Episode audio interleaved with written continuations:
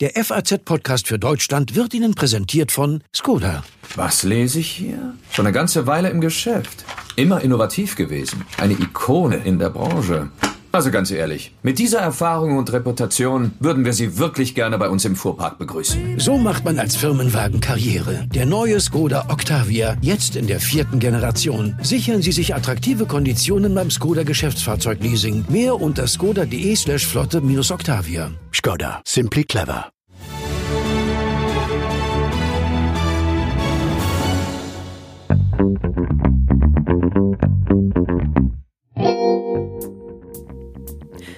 Es geht um grundsätzliche Fragen und sehr viel Geld. Der Bundesgerichtshof hat heute zum ersten Mal ein Urteil in der VW-Diesel-Affäre gefällt. Der Einbau von Abschalteinrichtungen ist sittenwidrig, lautet es. Was das Urteil bedeutet und welche Konsequenzen es hat, das ist heute unser Thema im FAZ-Podcast für Deutschland. Außerdem sprechen wir mit der ehemaligen grünen Verbraucherschutzministerin Renate Künast darüber, was Deutschland in Sachen Verbraucherschutz vielleicht ändern muss.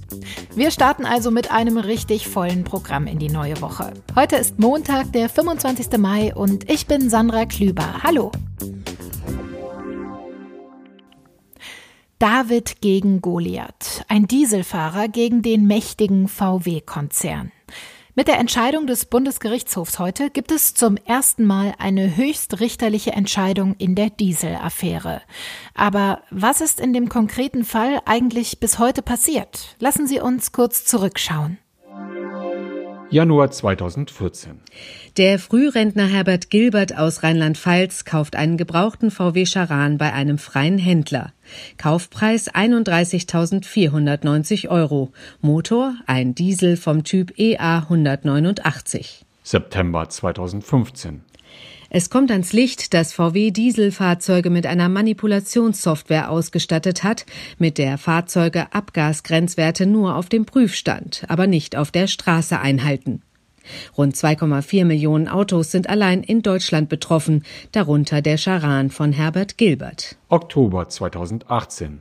Vor dem Landgericht Bad Kreuznach klagt Herbert Gilbert gegen VW wegen sittenwidriger Täuschung auf Schadensersatz. Er fordert den Kaufpreis seines Autos zurück. Gilbert verliert in erster Instanz. Juni 2019. Das Oberlandesgericht Koblenz gibt ihm in zweiter Instanz weitgehend Recht und verurteilt VW zu einer Entschädigung von 25.616 Euro plus Zinsen gegen Rückgabe des Autos. Beide Seiten legen Revision ein. Gilbert will den vollen Kaufpreis zurück, VW will gar nichts zahlen. 5. Mai 2020. Der Bundesgerichtshof verhandelt den Fall. 25. Mai 2020. Der Bundesgerichtshof verkündet sein Urteil.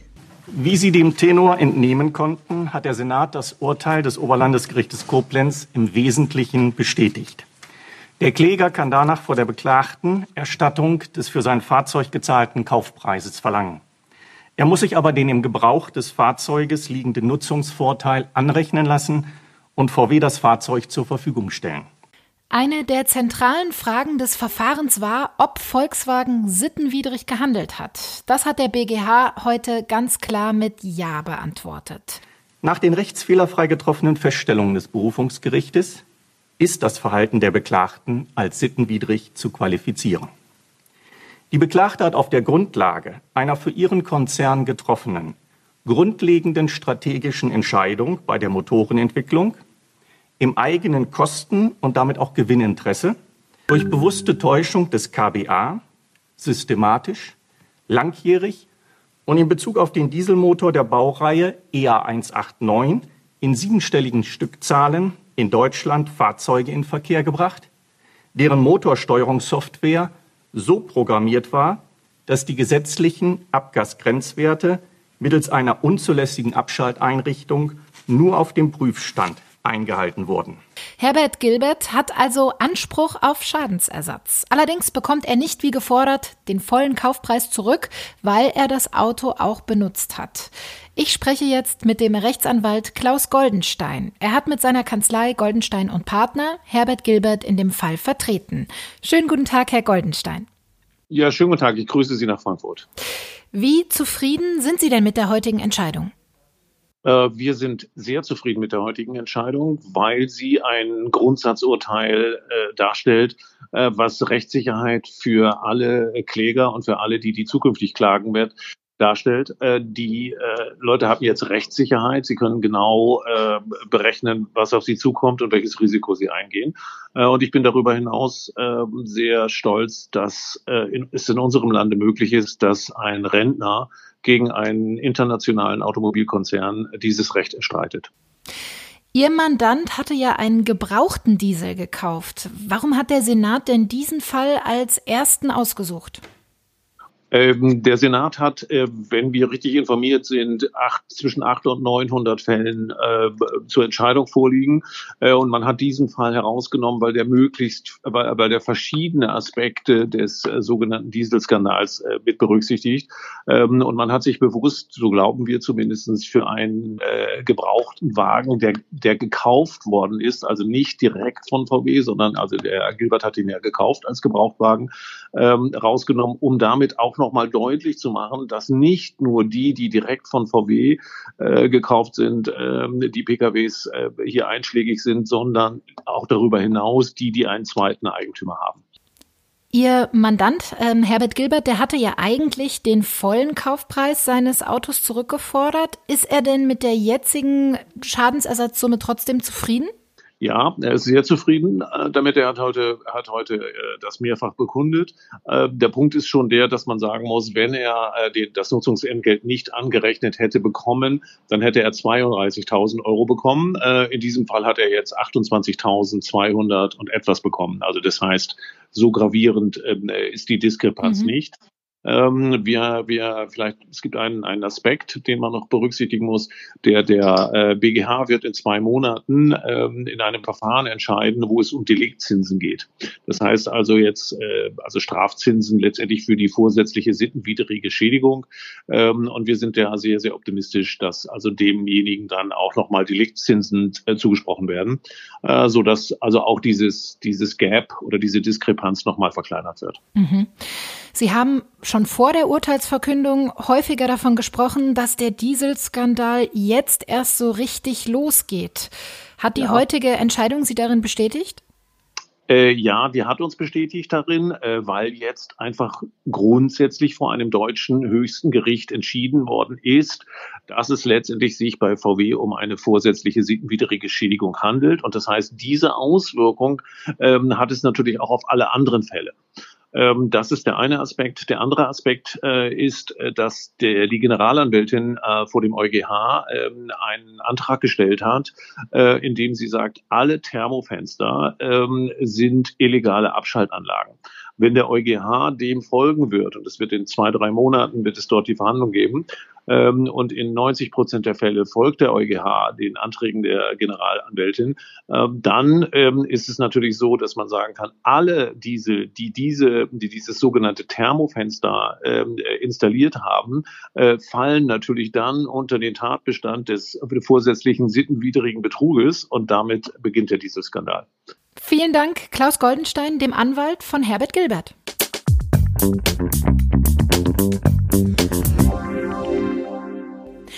Der Volkswagen AG dürfte das Urteil heute weniger gefallen haben. Wie das Unternehmen auf die Entscheidung reagiert, das kann ich am besten mit der Anwältin Martina van Weingarten besprechen.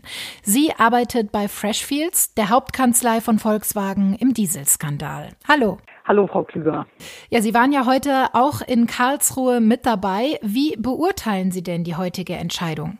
Das Urteil heute ist ein gewisser Schlusspunkt unter die Dieselgeschichte aus Volkswagen-Sicht. Der Senat hat ein Urteil gesprochen, das sich zu wesentlichen Fragen äußert.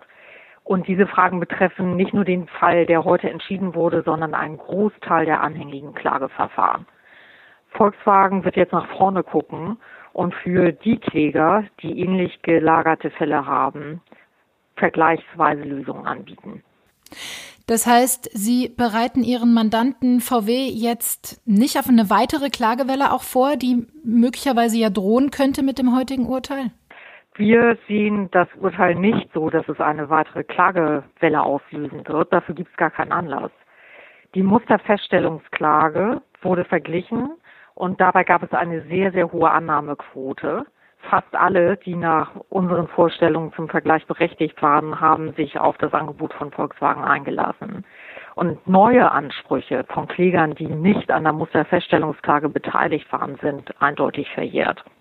Es gibt ja aber auch durchaus eine Anzahl von Menschen, die sich der Musterfeststellungsklage angeschlossen hatten, den Vergleich dann aber abgelehnt hatten. Also das kann ich so nicht bestätigen. Äh, nach unseren internen Hochrechnungen wären 260.000 Leute ungefähr zum Vergleich berechtigt gewesen, weil sie nach unseren Hochrechnungen die Voraussetzungen erfüllen.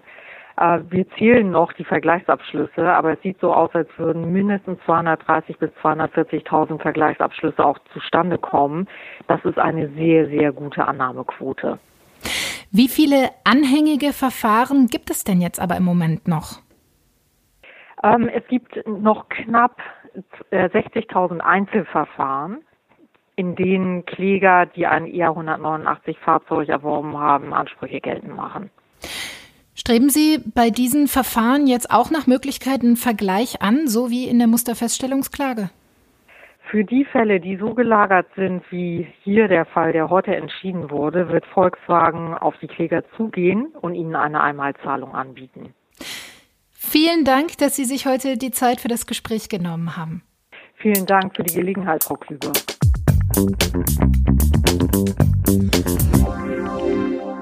Mein Kollege Markus Jung, der beobachtet das Verfahren seit Tag 1 für die FAZ. Und er ist mir jetzt am Telefon zugeschaltet. Hi Markus. Hallo Sandra, grüß dich. Ja, welche Bedeutung hat das Urteil denn? Also zum Beispiel auch für andere Autobauer? Also es ist schon ein Grundsatzurteil alleine schon deswegen, weil es der, die erste Entscheidung in Karlsruhe ist in einer der sogenannten Dieselklagen und natürlich eine gewisse Indizwirkung hat auf viele, viele noch anhängige andere Verfahren. Deine Frage zu den anderen Automobilherstellern muss ich ein bisschen ausweichend äh, beantworten. Da wird man schauen, was die Zeit so bringt, aber es verdichten sich doch die Anzeichen, dass sich immer mehr und mehr auch Klagen gegen äh, vor allen Dingen Daimler richten. Bisher gab es ja an den Gerichten keine einheitliche Meinung zu vielen Punkten ähm, in dem Dieselskandal. Jetzt hat der BGH zumindest mal festgelegt, ja, es war ein sittenwidriges Verhalten und hat eben auch festgelegt, dass in diesem konkreten Fall der Kläger sein Geld für das Auto zurückbekommt, aber nicht das volle, nicht den vollen Kaufpreis, sondern abzüglich der, ja, des Nutzwertes. Welche Fragen sind denn aber auch noch offen geblieben? Welche Fragen müssen denn noch geklärt werden? Die Frage, was in Fällen ist, ähm, von ähm, dem Kaufdatum nach September 2015. Also wenn ich äh, als Käufer theoretisch die Chancen, die Möglichkeit gehabt hätte, zu wissen, da kaufe ich mir ein Auto mit manipulierter Software, mit manipulierten Dieselmotor. Ähm, das wird eine Frage sein, mit der sich der BGH beschäftigen muss. Die Frage der Verjährung, die ich eben schon aufgeworfen habe, ist weiterhin strittig zwischen den äh, Streitparteien und natürlich auch die Frage sogenannter Deliktzinsen, weil wir ja hier im Rahmen von unerlaubten Handlungen sind. Auch hier der Schadensersatz, um den es heute geht, die sittenwidrige Schädigung, befindet sich in den Vorschriften des Deliktsrechts im bürgerlichen Gesetzbuch. Auch da stehen also noch viele Fragen im Raum, weil sich solche Deliktzinsen sehr schnell aufsummieren können und mhm. das natürlich in der Gesamtsumme für VW über 1000 Verfahren einfach nochmal viel Geld sein kann. Mhm. Und ich glaube, im Juli gibt es ja auch schon den nächsten Termin beim BGH, wo es auch wieder um den Dieselskandal geht, oder? Das stimmt. Mehrere Verfahren sind da terminiert, die da im Raum stehen und da werden es unter anderem um diese Fragen gehen, die wir eben skizziert haben. Mhm. Wie es denn jetzt weiter mit dem Fall Herbert Gilbert? Ist der jetzt endgültig abgeschlossen mit dem heutigen Urteil? Der ist endgültig abgeschlossen. Tatsächlich, der BGH hat hier die Vorinstanz am Oberlandesgericht Koblenz im Großen und Ganzen bestätigt. Herr Gilbert wird also jetzt, ähm, das hat seine Kanzlei auch schon relativ äh, schnell rausgegeben, per Pressemitteilung deutlich über 28.000 Euro zurückgehalten. Ursprünglich eingefordert hat er ja knapp 31.500. Das mit der Nutzungsentschädigung hast du ja schon kurz erklärt. Die muss er mhm. sich also äh, anrechnen lassen, obwohl er relativ wenig mit dem Fahrzeug gefahren ist. Und dieses Fahrzeug ähm, wird er dann zurückgeben, denn dann das auch Grundlage dieses Schadenersatzanspruchs ist es, er kriegt zwar einen Großteil seines Kaufpreises zurück, muss aber das Fahrzeug an VW zurückgeben und VW muss sich dann überlegen, wie sie dieses äh, Fahrzeug künftig weiter vermarktet bzw. wieder unter das Volk bringen wird. Es gab ja gerade erst die Einigung auf einen Vergleich in der Musterfeststellungsklage im Rahmen des Dieselskandals. Hat denn das heutige Urteil irgendeinen Einfluss darauf? Nein. Ähm, einerseits, weil ähm, es tatsächlich individuelle Vergleiche sind. Die äh, dortigen Verbraucher hatten sich der Klage der Ver Bundesverband der Verbraucherzentralen angeschlossen.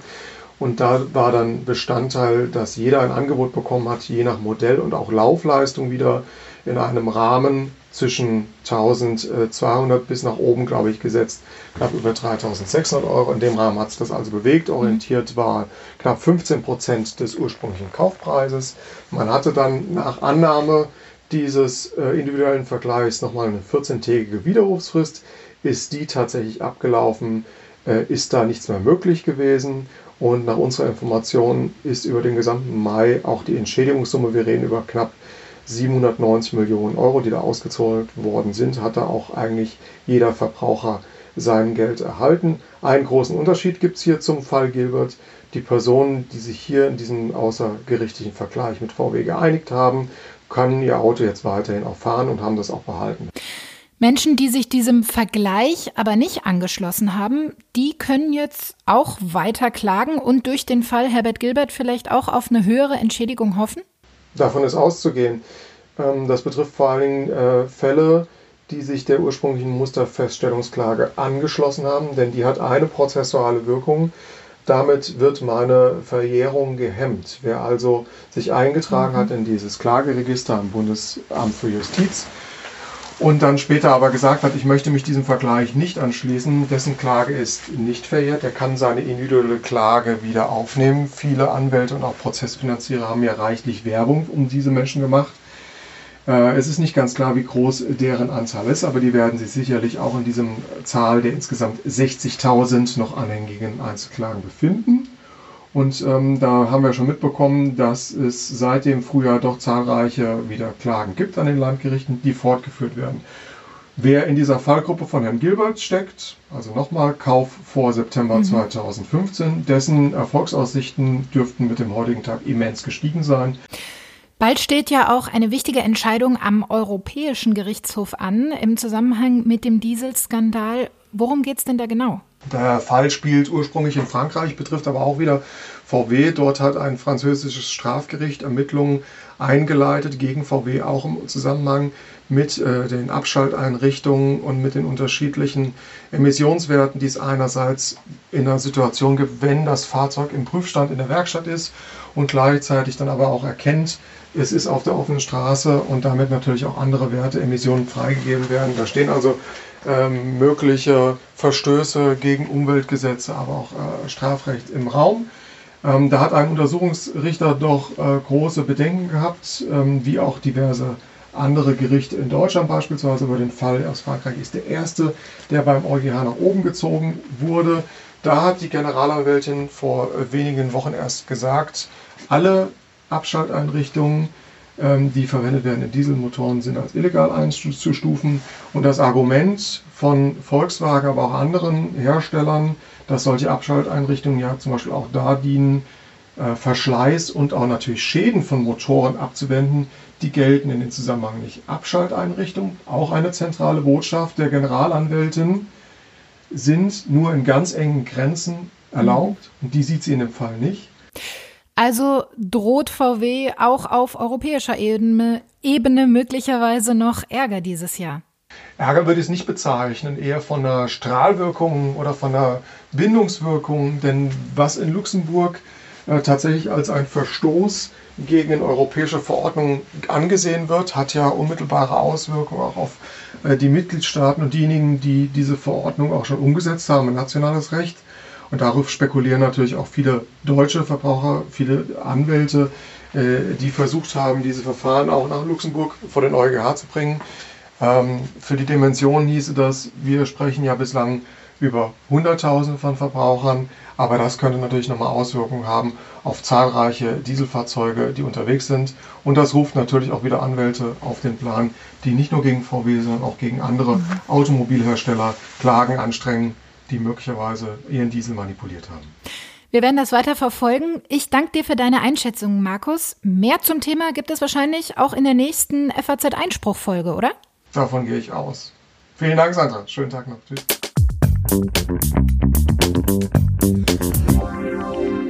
Das heutige BGH-Urteil dürfte VW teuer zu stehen kommen. Denn viele weitere Dieselfahrer können jetzt wie Herbert Gilbert auf Schadensersatz hoffen.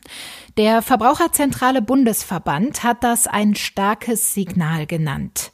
Aber wie wichtig ist das Urteil mit Blick auf den Verbraucherschutz in Deutschland? Darüber möchte ich jetzt mit der ehemaligen Verbraucherschutzministerin Renate Künast von den Grünen sprechen. Hallo, Frau Künast. Hallo, Frau Klüber.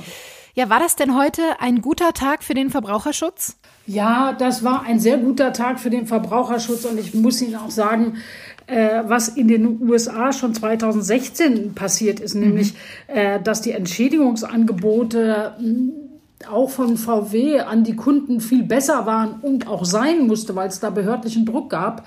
Äh, das passiert jetzt hier endlich auch. Ja, man kann sein Auto zurückgeben und bekommt minus Nutzungszahlung sozusagen seinen Kaufpreis wieder zurück. Und ich glaube, dass das auch das einzig faire ist, anders als das Ergebnis im Vergleich bei der Musterfeststellungsklage. Warum? Weil man ja nicht weiß, mit so ein bisschen Software-Update, die aufgespielt wird, ob und wie lange man sein Auto überhaupt noch fahren kann. Und mhm. insofern ist das wahrscheinlich die gute Entscheidung. Ja, Sie haben es gerade schon angesprochen, in Amerika wurden VW-Halter deutlich schneller und auch umfassender entschädigt als bei uns in Deutschland. Aber natürlich, das muss man dazu sagen, gibt es dort auch ein anderes Rechtssystem. Wo sehen Sie denn hier die größten Knackpunkte in Deutschland? Also ich glaube ja, dass es in den USA, Frau Klüber, nicht nur das andere Rechtssystem war, sondern dass die Leute auch Politik und die entsprechenden Behörden sich auch wirklich für die Kunden engagiert haben und ganz klar gesagt haben, wir werden äh, da eingreifen. Bei uns zum Beispiel war für meine Begriffe das Kraftfahrzeugbundesamt ein Totalausfall. Mhm. Diese vielen Autos hätten überhaupt gar keine Genehmigung haben dürfen. Die hätten hier Millionen Autos die Genehmigung äh, gefahren zu werden, entziehen können. Äh, nicht mal darüber haben sie laut nachgedacht, um dann VW auch zu einer Handlung zu bringen, sondern haben, nachdem sie sich selber so falsch verhalten haben und nur die, die Ergebnisse äh, ja sozusagen aus dem Bordcomputer gelesen haben und der Rest war eine Blackbox. Also ich sage mal Totalausfall der Behörden, die haben ihre Aufgaben nicht wahrgenommen und ähm, jetzt sehe ich eigentlich eins, wir haben ja als Grüne, ich, ich habe das auch schon lange gefordert, dass wir eigentlich ein Gruppenverfahren brauchen. Mhm. Noch anders als die Musterfeststellungsklage, bei der ja in erster Instanz musterhaft festgestellt wird, ob ein Schaden entstanden ist oder nicht, der zu ersetzen ist. Und dann in lauter Einzelverfahren von Zehntausenden jeder einzeln seinen Schadensersatz äh, der Höhe nach einklagen muss.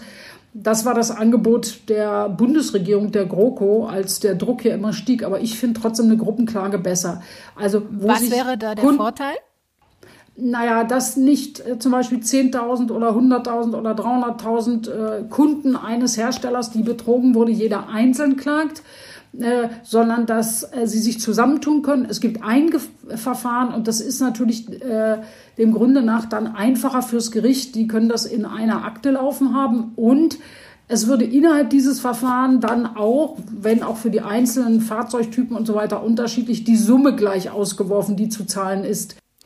Hat denn die Musterfeststellungsklage in Ihren Augen jetzt vollständig versagt oder hat sie sich auch aus Verbrauchersicht in einer Art und Weise auch bewährt in diesem Verfahren jetzt? Gibt es auch was dazwischen? Würde ich diese Variante gerne nehmen. Also es ist besser als nichts. Es hat äh, einiges in Bewegung gebracht. Es ist sozusagen ein Werkzeug und an der Stelle äh, das zu zeigen, äh, also dass dann Kunden auch Rechte haben. Aber wie gesagt, äh, es ist, ähm, es ist ja auch über diesen, diesen Fall Dieselgate hinauszudenken, ja. Äh, es ist jetzt immer so bei der Musterfeststellungsklage, die dürfen wie bei einer Verbandsklage nur Verbände machen, wenn mhm. sie von entsprechenden Kunden beauftragt werden. Ein ähm, klar definierter Und Kreis ist das. Genau, klar definiert, welche Verbände das sind. Und dieser Verband muss natürlich auch Geld haben. Beim VZBV, der das zusammen zum Beispiel im ADAC gemacht hat, ist ja das Kuriosum, dass Sie und ich als Steuerzahler, selbst wenn wir so ein Auto gar nicht haben und auch nicht betrogen haben, zahlen mit unseren Steuern die Zuschüsse für den VZBV aus dem Bundeshaushalt, der sich dann überlegt, ob er an dieser Stelle oder an einer anderen Stelle eine Klage anreicht. Der könnte dann irgendwann auch sagen, bei irgendeinem ganz anderen Thema, ein Produktproblem, klagen Sie nicht, weil das Risiko zu hoch ist oder das rechtliche Interesse Ihnen nicht groß genug ist. Das würde dann heißen, dass abhängig von diesen zugelassenen äh, Verbänden ansonsten sowas wie die Möglichkeit, dass Kunden sich zusammentun, weil sie eine große Menge an gleichen Schäden haben, dass diese Möglichkeit in Deutschland gar nicht besteht. Ja, dann müssen wieder 10, 20.000 einzeln klagen. Insofern ist die Musterfeststellungsklage für mich eine Verbesserung, aber nur ein Zwischenschritt. Mhm, mit gehörig Reformbedarf, wie Sie gerade angedeutet haben. Genau. Der Dieselskandal, der ist jetzt seit viereinhalb Jahren bekannt und hatte ja auch schon einen spürbaren Effekt auf das Kaufverhalten der Kunden. Viele haben sich vom Diesel abgewandt und jetzt eher einen Benziner gekauft. Die alternativen Antriebsarten, die konnten davon aber nicht wirklich profitieren. Hätten Sie sich das als Grünen-Politikerin anders gewünscht vielleicht? Ja, hätte ich mir anders gewünscht. Dazu muss aber als erstes auch ein anderes Produkt auf dem Markt sein. Also es gibt jetzt in, äh, sagen wir mal, halbwegs preiswert äh, ausländische Autos, aber keine deutschen. Ja? Die deutschen Hersteller haben äh, die letzten 15, 20 Jahre an dieser Stelle komplett verschlafen. Sie haben auf große Autos, auf immer größere äh, Autos gesetzt. Sie haben immer gesagt und behauptet, das Elektrofahrzeug würde sich nur ähm, finanziell lohnen, wenn sie das in die ganz dicken, schweren Autos einbauen. Und ich glaube, dass das eine strategisch falsche Entscheidung war. Mit dem Ergebnis, dass sie jetzt wieder in der peinlichen Situation sind, dass wir über eine sogenannte Abwrackprämie reden, die sie wollen, damit ihr Geschäft wieder losgeht. Äh, und dann sollen wir altmodische Autos mit Steuergeldern finanzieren. Ja? Jetzt glaube ich nicht, dass Otto Normalverbraucher sich für 30.000, 40.000 Euro minus 3.000, 4.000 Euro Abwrackprämie ein Elektroauto oder so kauft oder überhaupt ein neues Auto. Ja? Aber, aber, wir kommen damit ja nicht weiter. Sie sind damit nicht modern aufgestellt. Und mhm. Renault zum Beispiel hat kleine Elektrofahrzeuge, die sehen Sie selbst in Deutschland, in Bayern, auf dem Land, überall fahren die rum. Die kriegen sie für reichlich unter 20.000. Und das ist einfach ein Segment, das unsere Automobilhersteller ja, strategisch versammelt haben. Die haben da irgendwie, glaube ich, ihre alten äh, Jungsträume ausgelebt bei der Produktion von Autos, statt zu sagen, wir werden für die, die Zukunft, also mit einem, einer Weite von 300, 400 Kilometer problemlos einen kleinen Viersitzer produzieren können. Und das wäre für Stadt und Land viel besser gewesen. Sie könnten jetzt sagen, mach mal eine Prämie für kleine Fahrzeuge mhm. oder Elektrofahrzeuge, ja, ähm, damit es sie auch nach vorne pusht und die Leute diese Autos auf der Straße sehen und denken, muss ich auch haben. Vielen Dank, Renate Künast, für das Gespräch. Ich danke auch. Und damit sind wir am Ende der heutigen FAZ-Podcast für Deutschland-Folge. Wir würden gerne mehr über unsere Hörer wissen und erfahren, was Ihnen an unserem Podcast gefällt und was wir auch besser machen können. Dafür gibt es jetzt eine Umfrage. Nehmen Sie sich also bitte fünf bis zehn Minuten Zeit dafür. Den Link finden Sie in den Show Notes. Vielen Dank. Und ich freue mich, wenn Sie auch morgen wieder mit dabei sind, denn dann sieht die Welt vielleicht schon wieder anders aus. Música